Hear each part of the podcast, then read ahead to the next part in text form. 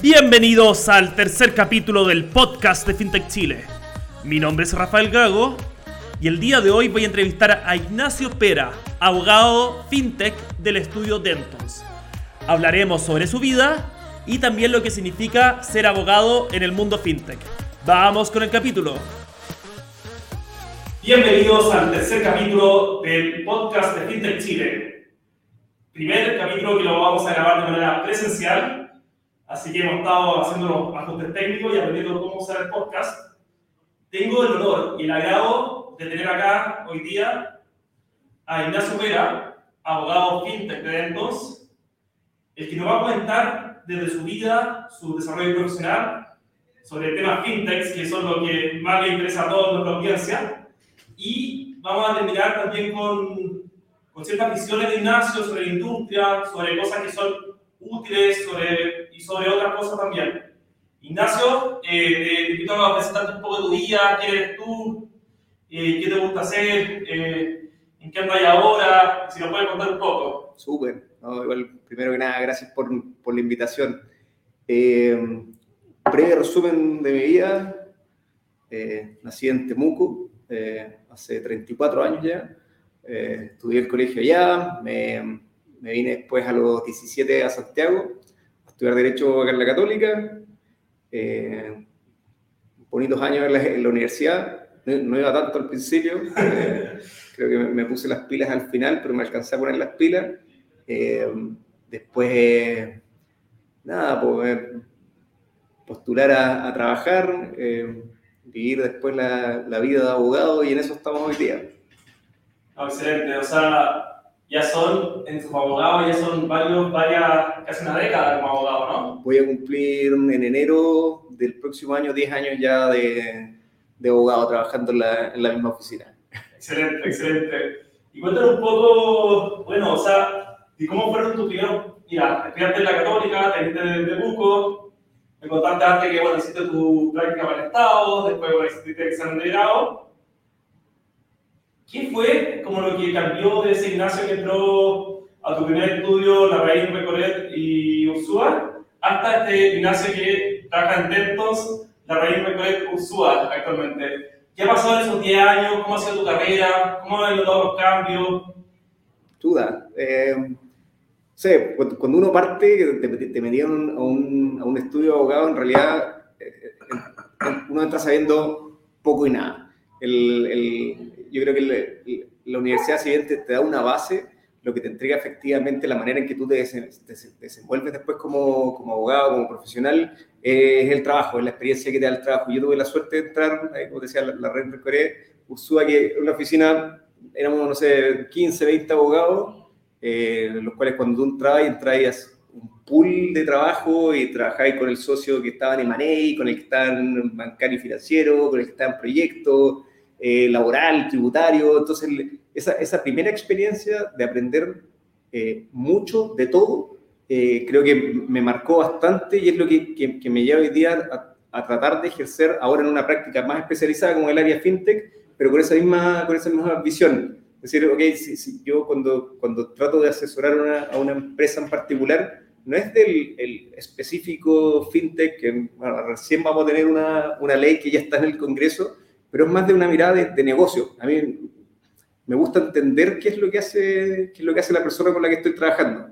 No es como, sí, no, la ley dice tanto. Ya, está bien, eso es el desde, pero, hay que entregar algo más. Y yo creo que eso es lo que, lo que ha ido cambiando de, de la manera en que yo entendía cómo se trabajaba a cómo trabajo hoy día. Eh, a partir de yo pensé que era, uno se dedicaba a una cosita chiquitita y cumplimiento legal con, con mero compliance y punto a, entregar algo más, a entregar un, valor agregado, desarrollar modelos de negocios, entenderlos, hacerlos crecer. Yo creo que eso es, como eso es lo que me gusta hacer. Lo intento lograr. no sé si lo logro, pero lo intento. Eso es lo, lo que encuentro interesante de la práctica. No, yo creo que pasa igual, bueno, le cuento que Ignacio se dedica mucho desde, desde lo inicio de su carrera también a todo el tema de innovación. Innovación saltó al tema fintech entonces, Ignacio, yo creo que también ser abogado de empresas innovadoras requiere también de una consultoría mucho más integral, ¿no? Como que no solo de la parte que hace, entre comillas, el abogado tradicional, sino también, como decir, tú en el modelo de negocio, entender lo que hace la parte técnica, entender lo que hace la parte, todos como cada uno de los módulos del negocio, entenderlos bien, porque así puedes dar una asesoría a una empresa que, si bien está cambiando mucho, con crecimiento súper explosivo, que donde la tecnología cambia todos los meses o todos los semestres, como que se requiere ese tipo de abogado para, para empresas más innovadoras. Yo creo que lo, que pasa es que el, la, universidad te enseña a hacer de cierta manera, ¿cierto? tú, especialmente con todo el cariño que le tengo a la Universidad Católica, te enseña a hacer de cierta manera y como que no...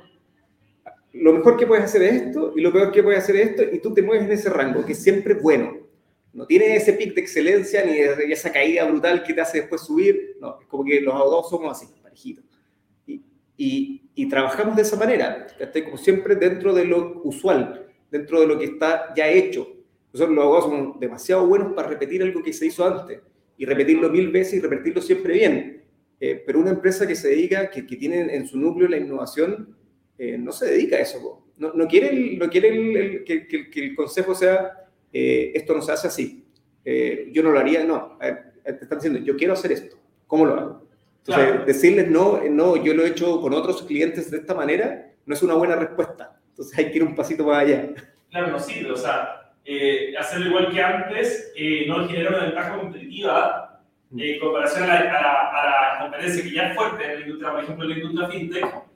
Eh, no sirve como que ya lo que pasó, sino hay que generar nuevas estrategias y nuevas fórmulas también para aumentar la competitividad del cliente, ¿no? Exactamente, sí. O sea, justamente se trata de eso, se trata de esto nunca se ha hecho antes, ¿cómo lo hacemos? Y ahí es donde... difícil, ¿no? Es, es, difícil pero entretenido, o sea, al final del día o sea, pues yo, yo, lo conversaba ayer, estábamos entrevistando abogados para que entren al, al grupo. Eh, y yo le expliqué un poco cuál era mi, mi visión del, de cómo uno tiene que trabajar. Yo le decía, ¿sabes qué? Si, si, si, tú quieres venir a trabajar, pero para, para cumplir un horario y decir soy abogado y trabajo en una oficina de abogado y hasta ahí llego, para mí eso es un error. Es un error porque uno tiene que trabajar en cosas que les gustan. Si te gusta lo que trabajáis, da lo mismo lo que hagáis, lo vais a hacer bien. Claro. Eh, y, y, y yo creo que va por ahí, va por tener pasión por lo que uno hace, eh, eh, hace que uno entregue un, producto distinto al final del día. Y, ese valor agregado que hablábamos antes está ahí, en decir, ¿sabes que No te voy a dar lo que, lo que siempre se ha hecho. Eh, ponme a prueba, dame ese desafío de decir, ¿sabes que esto nunca se ha hecho? ¿Cómo lo hago? ¿Cómo le hago entender a, a, a, después a mis clientes de que esto es algo que se puede hacer? Y, va por ahí, es el, el desafío de, de las empresas de innovación y especialmente las fintech que eh, buscan romper moldes. Claro, y, y mezclan cambios disruptivos con una industria que es la financiera, que es la bancaria, que si bien por temas de que maneja eh, capital y recursos de personas, es una empresa que es una industria que todo el mundo está más regulada que otras industrias y, y la regulación es más compleja, tiene pena más alta a veces, dependiendo del país, pero eh, la misma innovación aplicada en la finanza a veces resulta más compleja solo por el ser de finanza. Por ejemplo, el mismo algoritmo que podría hacerse la medicina, pero usado en finanza, podría ser un poquito, o no sé, por la, la agricultura podría ser un poquito más complejo, regulaciones tanto la CNF, la CNF de Estados Unidos y toda la otra organismos reguladores, ¿no? Efectivamente, bueno, yo creo que si uno, si uno hace un análisis comparativo de distintas industrias, la industria bancaria es de las más reguladas y es de las más reguladas en temas tecnológicos. O sea, efectivamente la, banca tiene que cumplir con ciertos estándares que son altos. Eh, yo creo que la, única industria que, con la que se puede comparar respecto al, cumplimiento de estándares de, tecnología tan alto es la industria de, las telecomunicaciones. O sea, estas telecomunicaciones, la bancaria, que, están ahí y, están lejísimos de lo que es el, resto. O sea, es muy exigente y, es porque efectivamente lo que resguardan es muy importante en, la fe pública que en, el sistema, porque el sistema funciona, que los pagos van a funcionar, que los ahorros van a funcionar, que las inversiones van a funcionar, entonces tiene, que ser así. Eh, y, efectivamente la innovación no es que la haga más difícil, sino que la hace que tiene que tener un, un cierto cuidado particular. Claro, no, de todas maneras, o sea al final uno no cuida plata, mi gente dice que uno cuida plata acá en la industria uno cuida la pensión de las personas, la futura vivienda, la futura educación de los hijos, la salud de las personas, o sea, la industria financiera está bien, está bien regulada y está bien o está regulada porque al final eh, uno se juega mucho, o sea, uno se juega el futuro de las personas. Y por eso, por eso que la industria financiera tiene un, un, un, un, fin último que es ayudar a la sociedad. Y para eso tiene que funcionar bien, porque no, no puede haber problemas de seguridad, los bancos tienen que ser seguros, los bancos en caso de cualquier cosa tienen que responder, las fintech también. Sí, toda la línea tiene que ser segura, toda la línea que esté ahí, cada una con, con, con respecto al, al, al, riesgo que puede generar. Pero tiene que haber una seguridad en, el, en la línea completa. Si al final se trabaja con datos de terceros. O sea, la industria financiera trabaja con, con datos de, de, de, otros, no con sus propios datos. Entonces, tiene que tener un cuidado particular. No, y esos son datos bien íntimos, o sea, que mano de, de gente maliciosa puede, sí. puede, puede ser de las cosas que compráis, las cosas que sí, eh, cosas buenas, las cosas malas de uno, está todo ahí. Más que, lo, que, que sea bueno o malo, yo creo que, que incluso es indistinto. Eso es lo que yo hago con, con, con, con, con mi dinero, mis inversiones, mis ahorros, es mío. Eh, entonces, efectivamente, yo tengo que tener seguridad de que eso no va a estar público, ¿no? Entonces, esa es la, la gracia. Claro. Oye, pasando a otro tema, ¿cómo cambió constante, bueno, perfil de hacer tu LLM a UCLA, Los Ángeles, preciosa ciudad, bueno, yo recuerdo que fui a hacer intercambio en la universidad al lado. Tengo unos muy bonitos recuerdos de la ciudad, funciona muy bien, es una urbe muy grande, muy entretenida. ¿Cómo fue tu experiencia ahí y cómo cambió el Ignacio que se fue a hacer su LLM al que volvió a Chile? ¿Qué cosa pasó ahí en Los Ángeles? Mira, en realidad con el, el, el hacer un LLM para pa, pa un abogado hoy día es casi como algo que hay que hacer. ¿no? Entonces, como que lo, lo casi como un revisito. Es una tremenda experiencia, se, se aprende harto, conocí mucha gente, pero en realidad uno va de repente así como, ya, me toca, tengo que partir, eh, tengo que partir y volver. ¿cachai? Es como un viaje casi medio obligado. Eh, yo, o sea, la suerte, yo postulé un poco a cuatro universidades, que quedé en varias de esas, y, pero en UCLA fue o sea, la última que postulé dije, es que me tinca la ciudad, tremenda universidad, la, la, universidad pública número uno de Estados Unidos, un campus precioso, ya voy a postular también. Postulo, eh, empiezan a salir los resultados, me empiezan a llamar de las otras universidades, había quedado en todas las otras, pero ya UCLA, no, quizás no, no, no se dio, ¿no? ¿eh? Y me llega un correo que dice, quedaste en UCLA. Ya, fantástico. Estaba contento, me acuerdo que estaba con, eh, conversando con unos compañeros de post-pega, así, como ahora, tomando una chela. Y de repente, correo siguiente, te ganaste una beca. Te pagamos la mitad del programa. Aceptar. Claro, ¿dónde firmo? ¿Dónde firmo? No, claro, porque o sea, los, programas son re caros. Entonces, y partí a UCLA eh, con cierta expectativa de, claro, de ir a una universidad de Estados Unidos, todos, todos o sea, pensamos que era ser, no sé, pues algo, algo real, realmente exigente y, y, es así.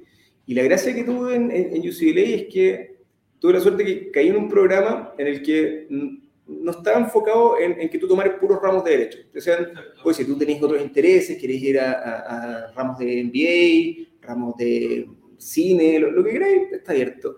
Y ahí, eh, el segundo semestre me metí a, a, hacer unos cursos de innovación en, en la Escuela de Medicina, en el Business of Science Center, que cada, cada escuela tiene, tiene su, su, centro de negocios para desarrollar negocios relacionados con la materia.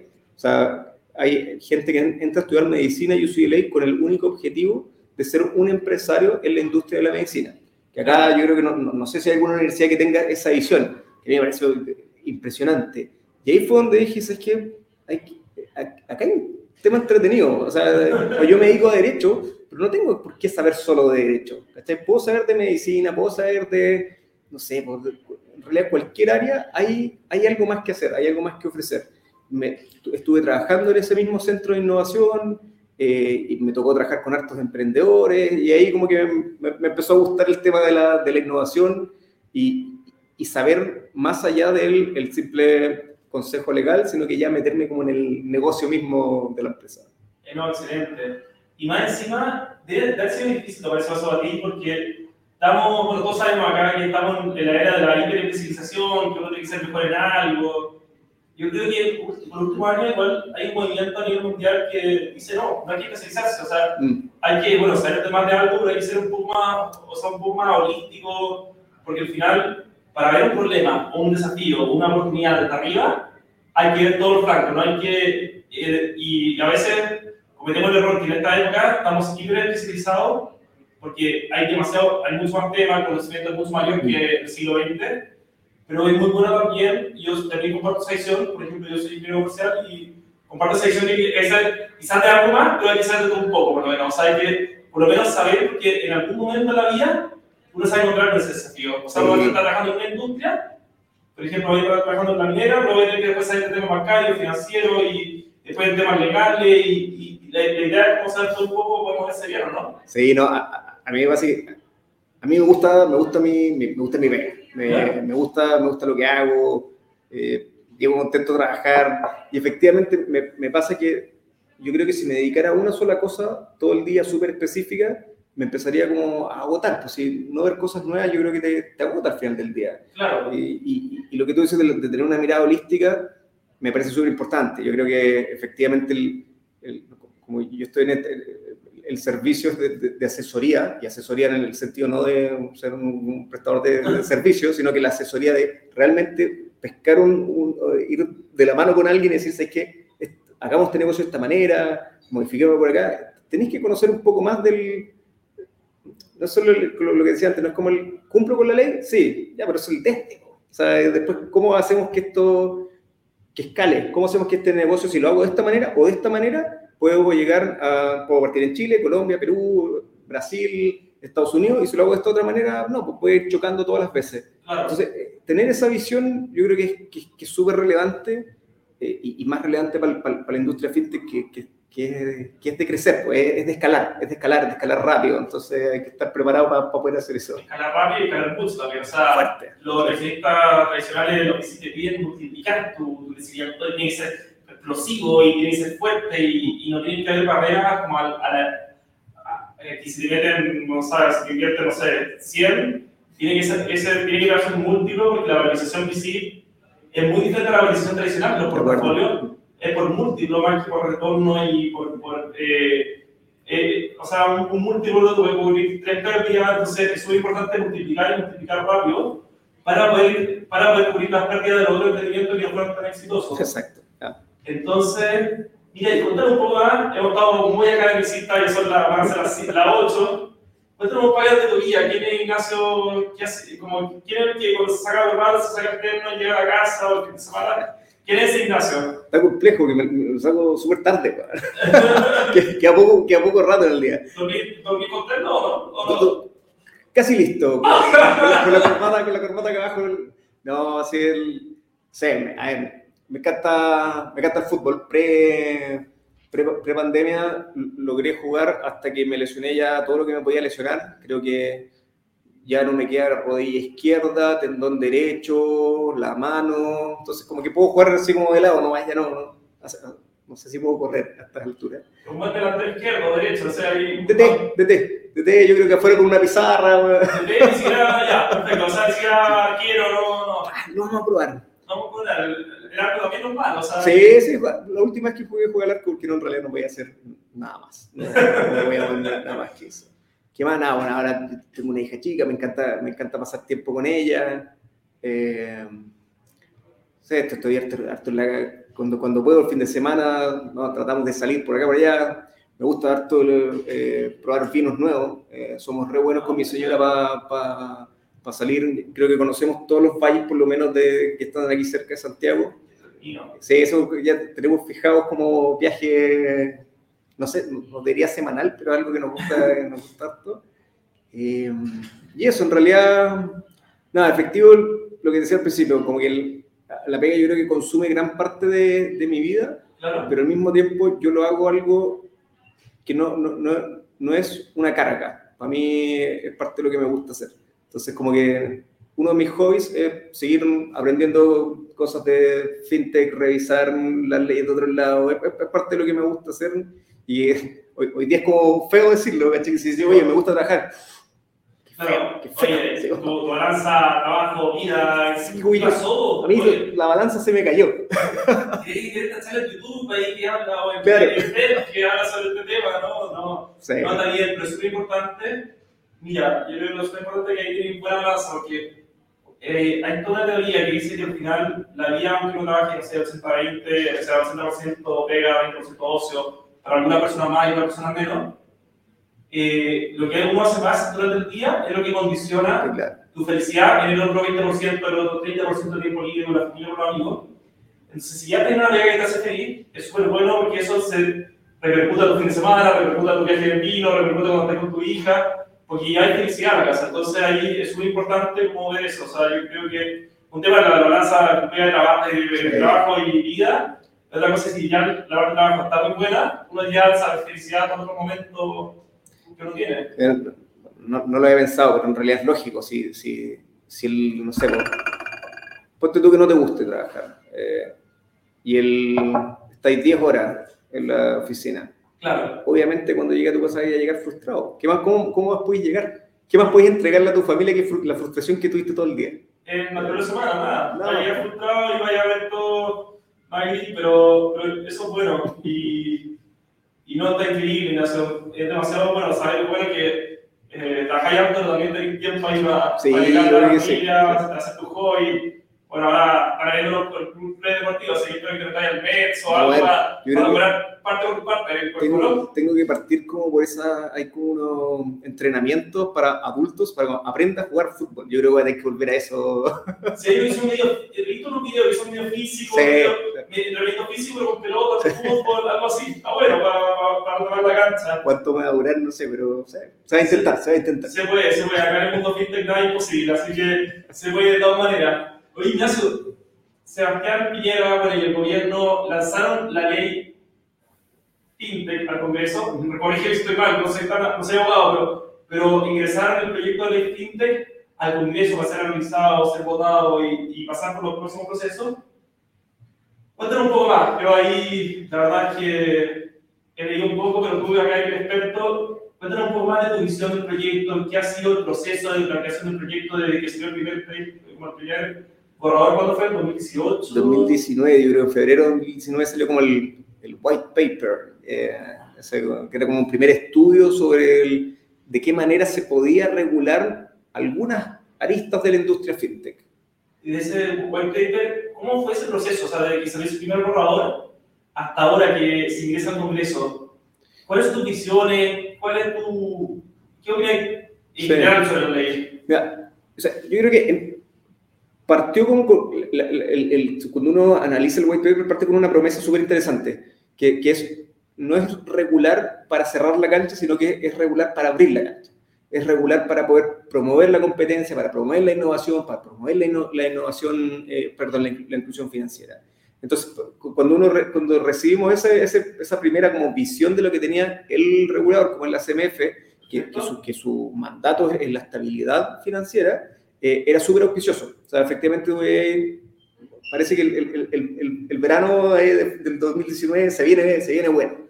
Después tuvimos un, tiempo que se demoró un poco en salir el, primer proyecto y claro, las expectativas estaban acá. Yo creo que el, primer proyecto te, te, te, volvía a tierra un poquito de decir, esto es más árido de lo que pensábamos, eh, no, es, no, es, no vamos a regular fintech, era una regulación particular para las, para las plataformas de financiamiento colaborativo y, y hablaba de también sistemas alternativos de transacción para los exchanges de, de, instrumentos financieros.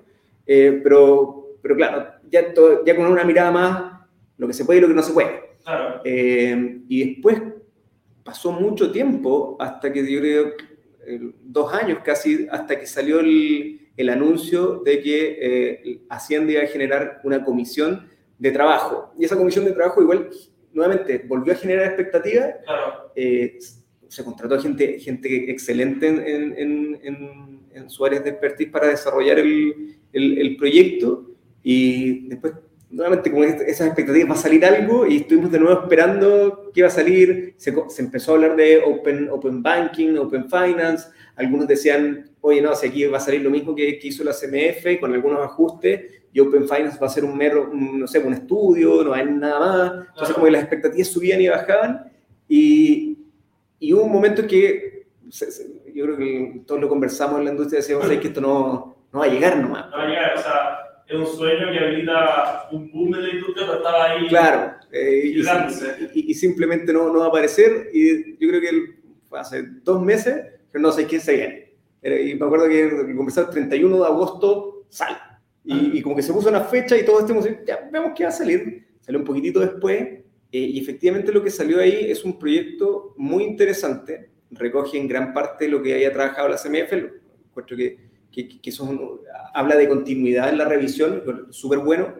Eh, y además viene con, con todo este un gran desarrollo de, de, Open Finance que yo creo que, ¿cómo decirlo? no es así como, oh, qué sorprendente, súper bueno, claro. pero justamente es súper bueno porque responde a las expectativas de lo que tiene un, mercado maduro como el chileno. O sea, llegó algo que tú decís, esto es implementable, esto es obligatorio, esto va a generar eh, más competencia, va a generar más innovación, entonces efectivamente todavía hay que hacerle algunos ajustes, ¿eh? no, es que nada es perfecto, pero, pero, pero ya, ya, estamos viendo como hay un impulso regulatorio eh, por ser compatible con lo que de, con lo que venía en el white paper. Es decir, hay que, vamos a promover la competencia, vamos a promover la inclusión, la innovación. Efectivamente, eso se ve en el proyecto, está ahí. Hay que, los ajustes que hay que hacerle son, no, sé si menores, pero, pero el, el, grueso está. El grueso está y, y, es muy interesante el proyecto. No, y yo creo que, o sea, como veo, yo te quería preguntar, porque por la Asociación de FinTech nuestra, nuestra, a la página, nuestra visión, visión, es ser un hub de fintech acá en la región de Latinoamérica.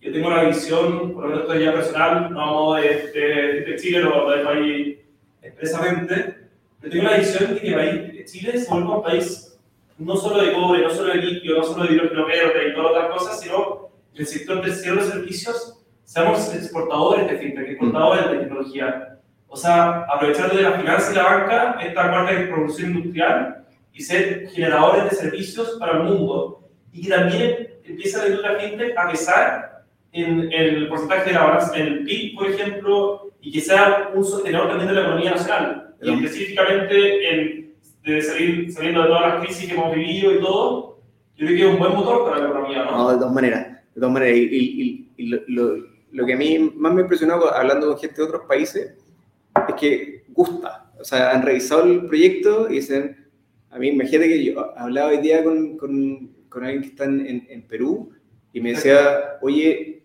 siento al leer esto, o sea, vimos los proyectos de Ecuador, vimos lo que está pasando en Centroamérica, vemos lo que está pasando en Brasil, en Colombia, en todas partes, que todos ya tienen un impulso regulatorio, eh, que partieron antes que nosotros, y me, y me decían, oye, ustedes están mucho más avanzados que todos estos otros países. Yo soy como, no, no, si nosotros no hemos hecho nada todavía. No, no, no, pero que ustedes, o sea, si que lo que están regulando acá es mucho más avanzado, es, es, mucho más claro, eh, eh, o sea, efectivamente, nosotros uno siempre cuando, está ahí de, adentro veis todo malo, eh, pero saliendo un poquitito y, y, comparativo, parece que, que, nuestro proyecto no solo va a ser un muy buen proyecto para Chile, sino que puede ser un muy buen ejemplo para el resto de Latinoamérica. de, de, cómo se va a hacer. Y eso sería espectacular, si ya logramos tener un estándar fintech eh, imagínate, no sé si en todo, pero por lo menos en la parte de Open Finance, la apertura de datos eh, de manera regional eh, sería un golpe brutal, sería espectacular. Y lo bueno, bueno, qué bueno saber eso, porque siempre uno piensa que el, el pacto del vecino es más verde, pero que bueno que haya el agua con otro vecino y, y que el, después de esta proyecto de ley, el pacto del el pacto chileno está, está, bien bueno. Así parece. Y metimos por abono, por riesgo, por luz, parece, porque parece que estamos haciendo ejemplo a nivel regional. Y ahí es donde es muy interesante, por ejemplo, porque nosotros también competimos, por región. Desde Gente Iberoamérica también para nosotros es importante ser competitivos por región. Y cuando, por ejemplo, eh, hay avances en un país en tema regulatorio en Latinoamérica, y sirve como ejemplo para otro, esa región entera que se vuelve más competitiva. Sí, por supuesto. O sea, competimos con, nosotros competimos con Europa, competimos con Asia, competimos con Norteamérica, Oceanía, eh, África también, que es muy fuerte en temas de fintech. Entonces estamos compitiendo como con otras regiones. Sí, no, o sea, de todas maneras, que, que, que Chile esté bien eh, es bueno para Argentina. Si Argentina está bien, es bueno para Chile. Si Colombia está bien, es bueno para Ecuador. Si Ecuador está bien, es bueno para... y, así. Y, y, mientras los, mejores los, países vayan adecuando sus estándares y, mejorando la, la, manera de hacer negocio y estandarizándola, eh, nos hace mucho más potentes como, como país y como, y como región, de, de, todas maneras. Ahí, ya hablando a nivel regional y a nivel global, es un tema que ya hemos hablado un par de veces, Ignacio. No sé en qué va ese proyecto, que si nos puedes contar acá a todo el público y a toda la audiencia. Tú tienes una visión de que un cliente, por ejemplo, FinTech, pueda, con un solo estudio de abogado, pueda ver su factibilidad de negocio en muchas partes a la vez. No ir a tocar puerta estudio por estudio, consultor por consultor, eh, empresa de soft landing por empresa soft landing, sino tener un conocimiento integral. Es decir, llega, no sé, una empresa asiática que está rompiendo en Singapur y dice, yo quiero, no quiero traer a China, no quiero traer solo a China, quiero, quiero traer a Latinoamérica. Eh, cuéntame un poco más sobre ese proyecto, que es una red, una red de abogados, ¿no? O sea, más que una red, lo que pasa es que nosotros en Denton somos una sola oficina en todo el mundo. Deben ser, no sé, 170 oficinas, 90 países, una, en realidad es una locura. Y, y al ser una locura de tanta gente, lo que, estoy, lo que veo yo es que efectivamente se puede, dentro de todo este mar de, de gente, ir identificando quiénes son los expertos en temas fintech que tengan una visión parecida a la, a la que yo trato de desarrollar, que decía, yo no, a mí no me interesa, obviamente sí me interesa, el, el propiedad intelectual me interesa, es un tema importante. Venture Capital me interesa, es un tema importante. Pero para mí fintech no es, no es solo eso, eh, es efectivamente desarrollar modelos de negocio que escalen. Y para escalar tienes que conocer a alguien que después esté en el siguiente país al que va y que tenga la misma visión y que pueda entregar lo mismo. Entonces, nosotros desde, desde, la oficina tratamos de identificar a esa gente, armar un grupo y finalmente que, que se dé natural. Se dé natural de que tú con, con un llamado podáis juntar a siete personas, siete expertos en siete países de Latinoamérica y hacer lo que decíamos antes. ¿Por qué no, eh, oye, quiero partir mi negocio en este, este y este país? Eh, ¿Lo podéis cotizar? Ya está, cotizado. Eh, y este es el estándar, y esto es lo que hacemos, y esto es lo que hacemos como grupo. Fíjate que yo podría trabajar fácilmente que alguien me diga, oye, queremos desarrollar un negocio, un negocio de crowdlending en, en no sé, Panamá. ¿Nos podéis ayudar a desarrollarlo? Acá no está regulado. Obvio, si ya lo hice acá.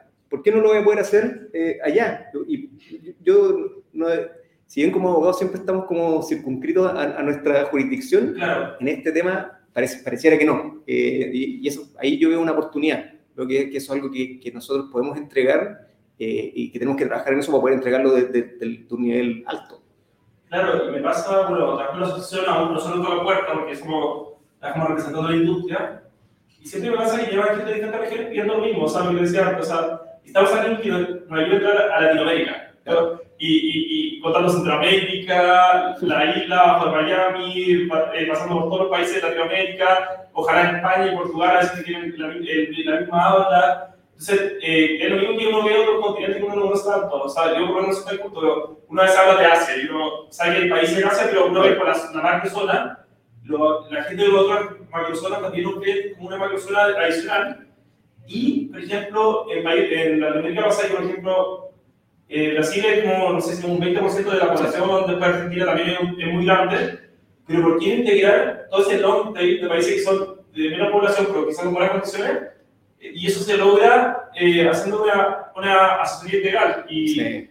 Y, y, haciendo sea más fácil entrar a países con menos población o con menos tamaño. O sea, si, si tú analizas como inversionista llegar a Chile y decís cuál es mi público objetivo ya de 15 millones, 7 millones, tendrán suficiente edad para tener un servicio financiero, de esos 7 millones voy a montar a dos, un negocio con 2 millones potenciales de clientes, claro, no, no. Y decirle, no, en realidad en, podemos llegar a toda Latinoamérica, somos 600 millones de personas. Es distinto.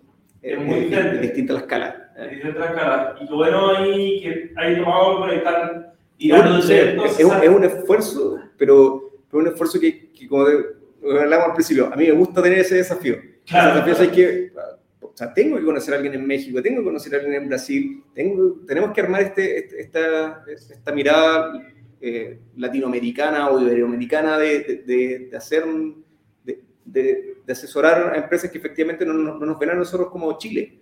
Así como quiero llegar a Latinoamérica. Ese es el, ese es el tema. Ese es el desafío. Y lo es buenísimo. Y es muy bueno yo, para un mundo globalizado donde las barreras y las fronteras cada vez son más, más un poquito más, más borrosas, Totalmente un poquito más, más, más abiertas, bastante difusas. Y, y, especialmente la nuestra gente, que es una revolución que hasta los visiten te piden que seas tan fuerte que eh, tú el plan de, de, expansión internacional está dentro del plan de crecimiento. Sí, o, sea, claro. O sea, si uno quiere generar buenos múltiplos para los inversionistas como fintech, uno necesita expandirse rápidamente a otros países. Y mientras más suave y mientras más aceptable los engranajes para entrar a otro país, mejor. Y terminando, Ignacio, porque yo creo que ya estamos un poco en el, en el tiempo que no habíamos planteado, quizás nos pasamos, quizás nos pasamos un poco, pero, pero Ah, creo que nos está pasando bien acá. sí, sí.